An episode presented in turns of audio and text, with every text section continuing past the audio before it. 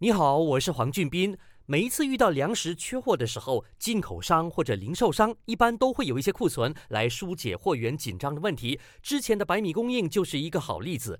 现在印度洋葱供应减少，我们也很自然的会想到商家手上的库存。可是据了解，洋葱的储存情况跟其他粮食不太一样，一般的零售商比较难储备大数量的库存，这究竟是为什么呢？我请马来西亚杂货商总会总会长方志民来跟你说一说。洋葱、大葱，对我们这个行业呢，它是一个不容易处理的库存的的产品。它不能够冷冻，不能够太冷，它必须要吹风，否则的话呢，它就会坏，就会烂。它吹风让它干，它要打开来干爽，那么它的品质呢，它就会保持的比较漂亮。甚至呢，你放太久了，它会发芽，那这也不能卖了。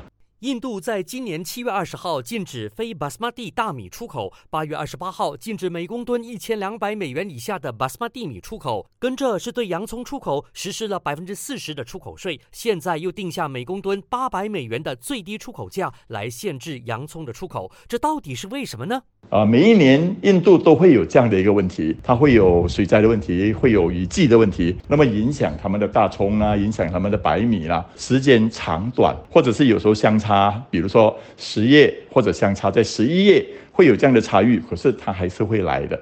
本地经销商已经习惯了这种气候影响供应的情况，而且有了一套应对的方法。他们究竟是怎么处理的呢？除了气候因素，我们现在还有另外一个问题会影响国内的洋葱价格。下一集一起跟你说一说。守住 Melody，黄俊斌才会说。